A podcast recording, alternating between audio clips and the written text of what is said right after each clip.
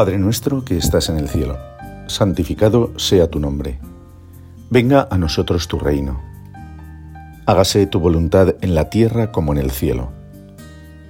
Danos hoy nuestro pan de cada día. Perdona nuestras ofensas, como también nosotros perdonamos a los que nos ofenden. No nos dejes caer en la tentación y líbranos del mal. Amén. Escuchamos en el Evangelio de este quinto domingo del tiempo ordinario, del ciclo B en el que nos encontramos. En aquel tiempo, al salir Jesús y sus discípulos de la sinagoga, fue con Santiago y Juan a casa de Simón y Andrés.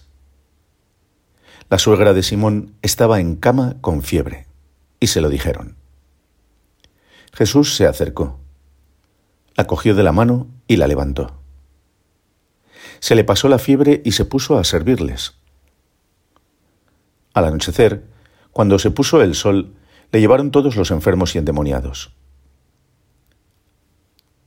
La población entera se agolpaba a la puerta. Curó a muchos enfermos de diversos males y expulsó muchos demonios. Y como los demonios le conocían, no les permitía hablar. Se levantó de madrugada se marchó al descampado y allí se puso a orar. Simón y todos sus compañeros fueron y al encontrarlo le dijeron, Todo el mundo te busca. Él les respondió, Vámonos a otra parte, a las aldeas cercanas, para predicar también allí, que para eso he salido. Así recorrió toda Galilea, predicando en las sinagogas y expulsando los demonios. Vemos que el Evangelio de este domingo es continuación directa del de la semana pasada, en el que Jesús, ante el asombro de todos, con autoridad, expulsa el demonio de un hombre atormentado, un pobre hombre. Justo al salir de la sinagoga, va a casa de Simón y se encuentra a la suegra en cama. Menudo plantel. Me pregunto, ¿Cómo estarían las cosas por casa de Simón en aquel entonces? La llegada de Jesús a la vida de aquellos hombres y mujeres supuso una pequeña gran revolución en sus vidas. Antes de él, trabajo, familia, momentos de descanso, la sinagoga los sábados, la vida propia del hombre trabajador de la que nos habla la primera lectura. Una vida que, es cierto, dura un suspiro. Y sin Jesús no parece tener mucho sentido, ni mucho futuro.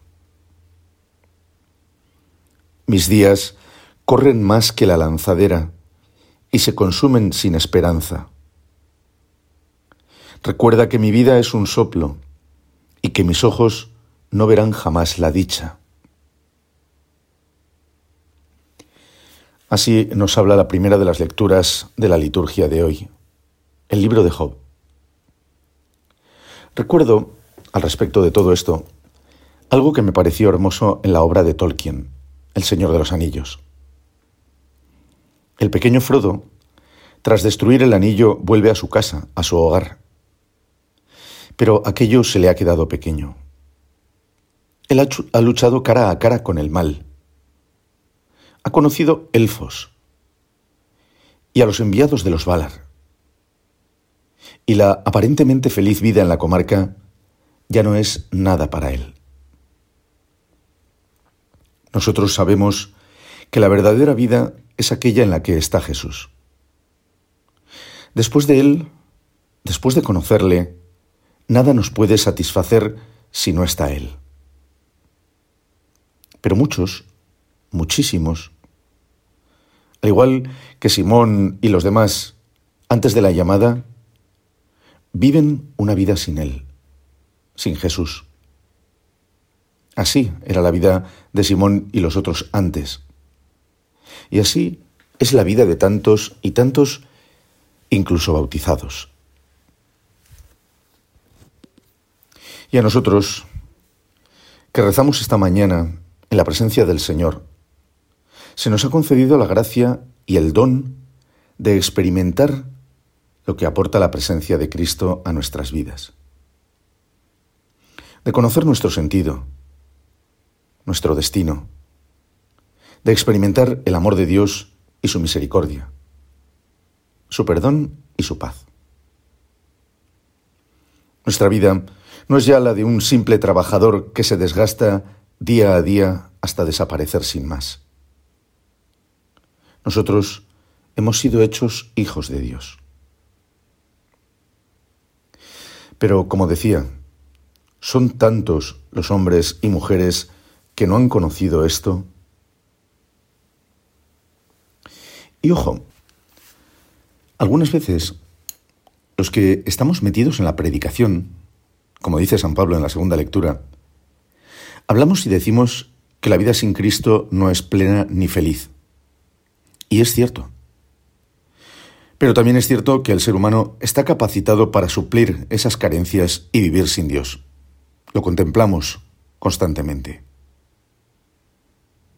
En la comarca, los amigos y familiares de Frodo vivían muy tranquilos y a gusto sus vidas. No podemos pensar ilusamente que las carencias espirituales ni las materiales van a hacer que las masas se conviertan a la fe y pongan a Cristo en sus vidas. No, no es así. Una vez, una persona me decía absolutamente confiada, si cierran esta tal empresa de tu ciudad y la gente lo pasa mal, ¿se os llenará el seminario? Pues me temo que no. Tampoco lo hemos comprobado. La muerte de decenas de miles de personas por un virus ha hecho que la gente se convierta en masa al Señor. La conversión la entrega a Dios es fruto de algo mucho más profundo y mucho más hermoso, que puede darse entre pobres, ricos, hastiados o insatisfechos.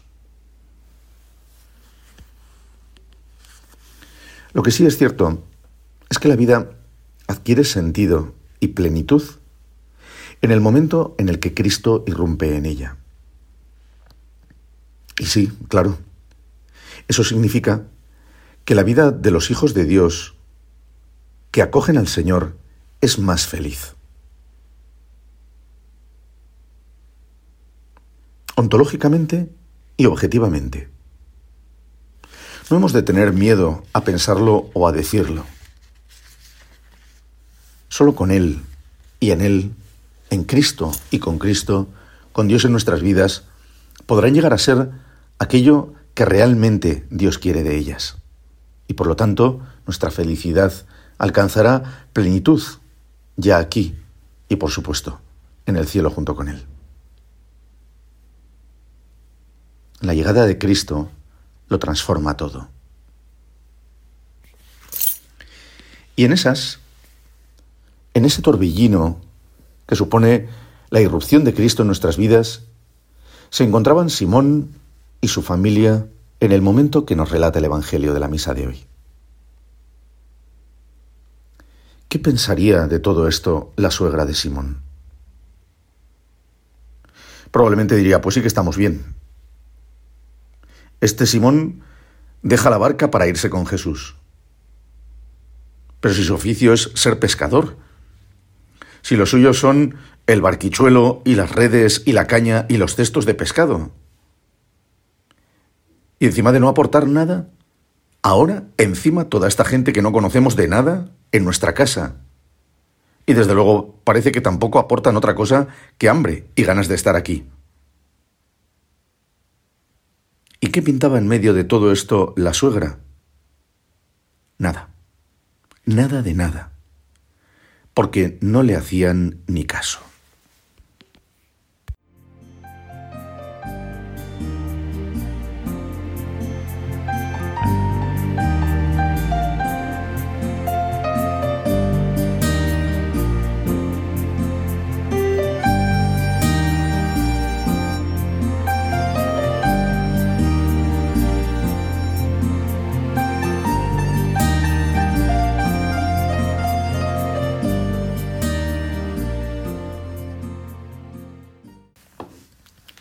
La pobre suegra de Simón nadie le hacía ni caso. y que no nos hagan ni caso, nos pone enfermos. Fiebre y más que fiebre nos da que se nos ningunee, que se nos surge solo para las labores más humildes, menos reconocidas, que perdamos nuestro lugar, nuestro estatus. Todo eso realmente nos pone enfermos. Pero en medio de esta situación y estas actitudes tan humanas, hay alguien distinto, que mira de otra forma. Tal vez porque él sabe bien lo que es bajar al último lugar, al que de ningún modo le corresponde a uno y al que nadie quiere. La actitud de Jesús con la suegra de Simón es sanadora. Por supuesto que ella sufría fiebre real. Y el Señor obra el milagro de curarla, como ya había hecho un rato antes en la sinagoga, y como hará después con muchos otros que son llevados a su presencia cargados de males y sufrimientos. Pero un milagro es mucho más que un acto imposible de realizar por los hombres. La fuerza del milagro viene del poder de Dios en Cristo, en toda su persona. En esas fuerzas incomprensibles para nosotros que convierten un cuerpo dañado, enfermo, en uno sano. Pero también en esos gestos y actitudes divinamente humanos que el Señor tiene con los receptores de su gracia salvadora. Gestos que se convierten en poder sanador para aquellos que como discípulos estamos llamados a la misión de construir el reino de Dios. Jesús, en primer lugar, tiene en cuenta a esa mujer. No la desprecia o la ningonea. No lo hace ni por ser mayor ni por no haber sido llamada a la orilla del lago, ni por dedicarse a las cosas aparentemente menos importantes, casi ocultas en el seno de su hogar. Jesús se fija en ella, mira su corazón, ve su verdad. También, por supuesto que ve su limitación y su pecado, y ve sus carencias esas que para ella son imposibles de superar, del mismo modo que para nosotros. Carencias tan imposibles de superar que la han puesto enferma. Jesús se fija en ella, se acerca, deja todo lo demás. Pensad que todos estaban asombrados de lo que habían visto en la sinagoga. Probablemente lo rodearían, no pararían de hablarle, de repetirle lo que habían visto, cómo se habían sentido, la maravilla que estaban contemplando con sus propios ojos. Gente alrededor del Señor, pero Él lo deja todo y se acerca a una persona que en lo físico y en lo humano sufre. Ese gran misterio de nuestro sufrimiento cotidiano.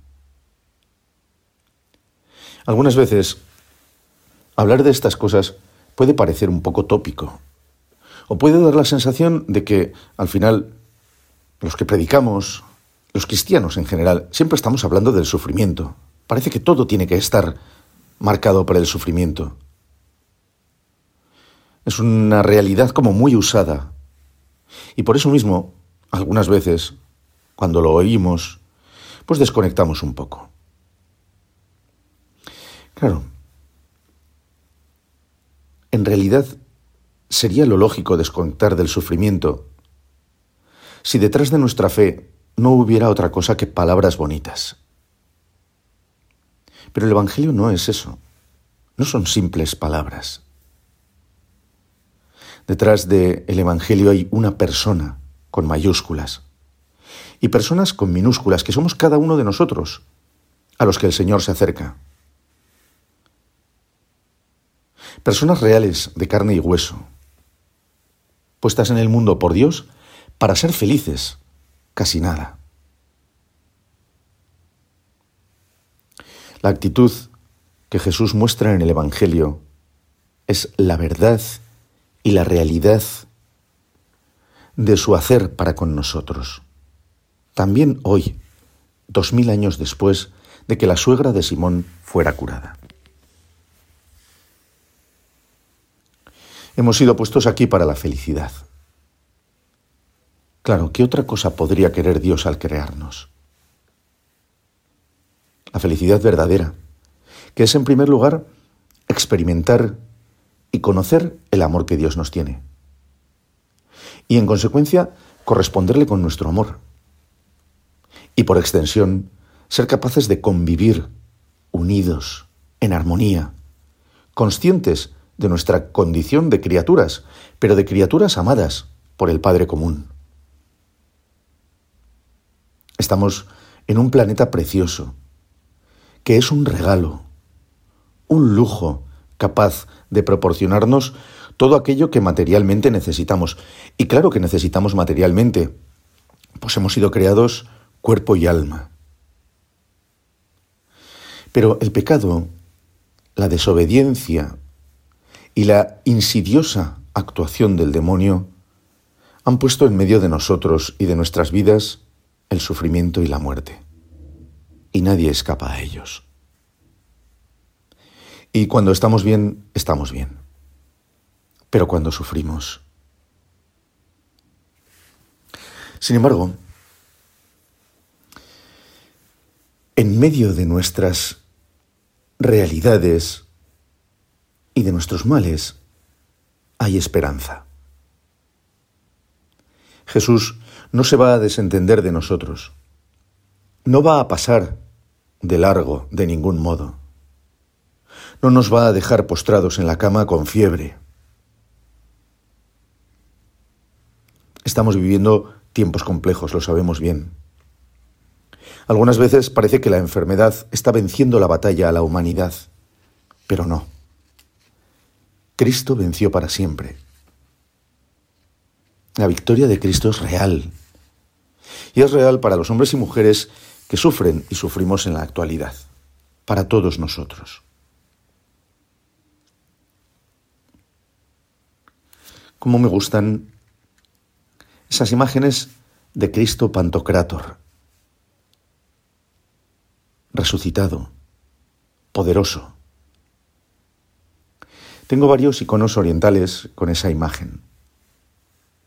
Y cuando la miro, en oración, veo el rostro sereno del Señor como Dios poderoso, vencedor del pecado y de la muerte.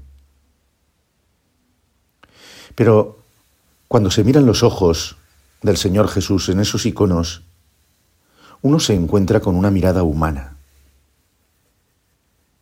Una mirada que, como dice el Papa Francisco tantas veces, mira con ternura, buscando lo profundo de nuestro corazón, valorando lo que somos en verdad. El Señor obra el milagro en Cafarnaún. ¿Y cuántos milagros obraríamos nosotros y veríamos en el día a día si tomando el ejemplo del Señor, también cogiéramos de la mano y ayudáramos a levantarse a quienes a nuestro alrededor sufren postrados el desprecio, la indiferencia y toda clase de enfermedades del cuerpo y del espíritu. Por supuesto que hay algo imposible para nosotros. Y ahí encontramos el milagro en sentido pleno.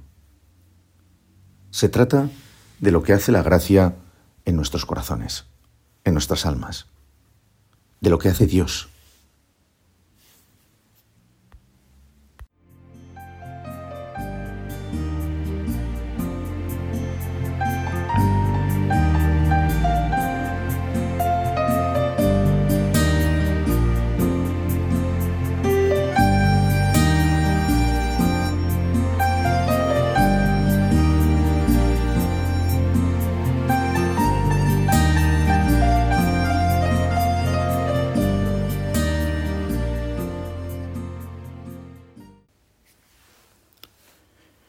Continuar haciendo la oración de este día con el Evangelio nos sigue adentrando en la figura de Cristo y en la forma de entender y vivir cada uno de nosotros la fe. Una vez curada la suegra de Simón, Jesús se va a la soledad del monte a orar. Él, tras esos encuentros con el endemoniado de la sinagoga, con la suegra de Pedro, necesita, si vale hablar así, del encuentro con Dios. Lo que hace, sus milagros, no son fruto de la filantropía o del espíritu humano que generoso se abre a los demás. La fuerza de Cristo y la del cristiano vienen de Dios. Me parece importante recalcar esto, porque de no hacerlo, puede parecer que con simplemente ser buenos los unos con los otros ya está. Y no, no está. No está en absoluto. De hecho, sin oración, sin trato con Dios, de nada servirán nuestros esfuerzos por construir el reino. Si yo hiciera esto por gusto mío, esa sería mi paga, dice San Pablo. Pero en realidad hacemos esto por amor a Dios, en su presencia, para Él y por Él. Jesús busca a Dios en la soledad, proporcionándonos de este modo una forma de hacerlo a quienes nos llamamos y somos sus discípulos. El Maestro nos enseña el camino de la oración. Y fijaos, antes que nada, nos muestra que el encuentro con Dios se da de modo personal, íntimo, en lo escondido del corazón. Sin embargo, es curioso contemplar que muchas veces parece que hacer así la oración es cosa de monjes en lo oculto de su celdilla monacal. Y no, no es así. Es la forma de orar del Señor. Y se nos propone como modelo de oración primera a todos nosotros, incluso aquellos que vivimos en medio de las labores del mundo, en grandes ciudades. Ese es el modelo primero de oración que Jesús nos propone a todos. En esa oración personal nos encontramos tal cual somos ante Dios. Él y cada uno de nosotros. Y si la relación con Dios es personal, la oración es tan personal como lo somos cada uno de nosotros. Allí no estamos encorsetados en fórmulas o tipos preestablecidos. Allí podemos mostrarnos expresarnos tal cual somos. Podemos con libertad pedir y dar gracias a Dios a nuestro modo. Alabar dejando que nuestro corazón se exprese. Del mismo modo, Dios se nos manifiesta en lo profundo del corazón. Va llenando nuestros sentimientos y afectos y va llevándolos por donde le place. Él mueve nuestra inteligencia a pensarle y a contemplarle según su querer.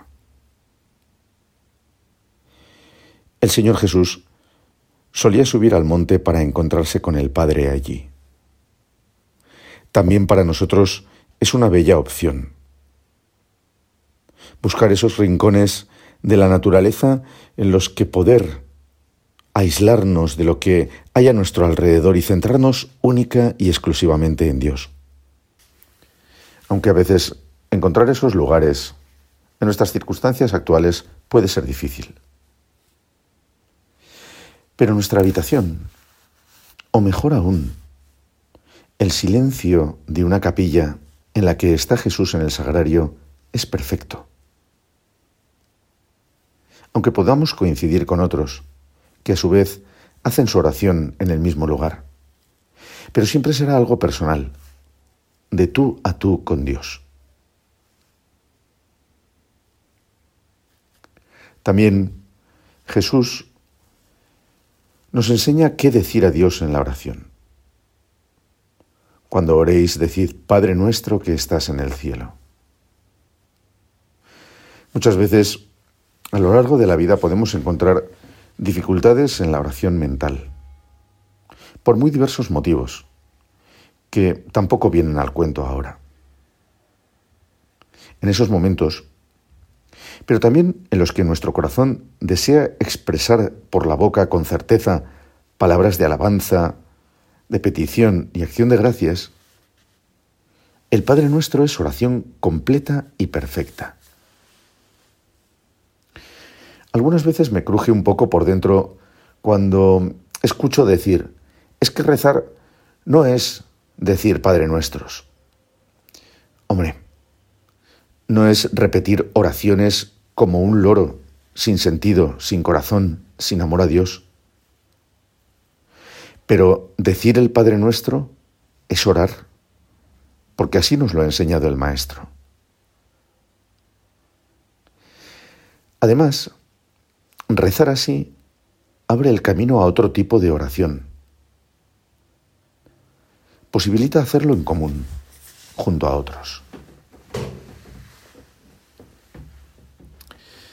Pero es cierto también que tras su resurrección y ascensión al cielo, y como reflejo aquí en la tierra de lo que ocurre eternamente en el cielo, el Señor nos ha dejado su Espíritu Santo, para que la Iglesia pueda celebrar la liturgia que es la oración más plena.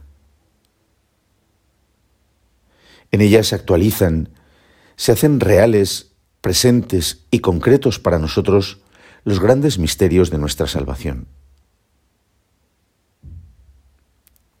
En la liturgia de la Iglesia, además de recibir de manera significativa la gracia, encontramos verdaderas perlas preciosas de la oración, capaces de mover todos nuestros sentidos y potencias y elevarnos a las mismas estancias del cielo, en la presencia de Dios, de la Virgen y de los santos.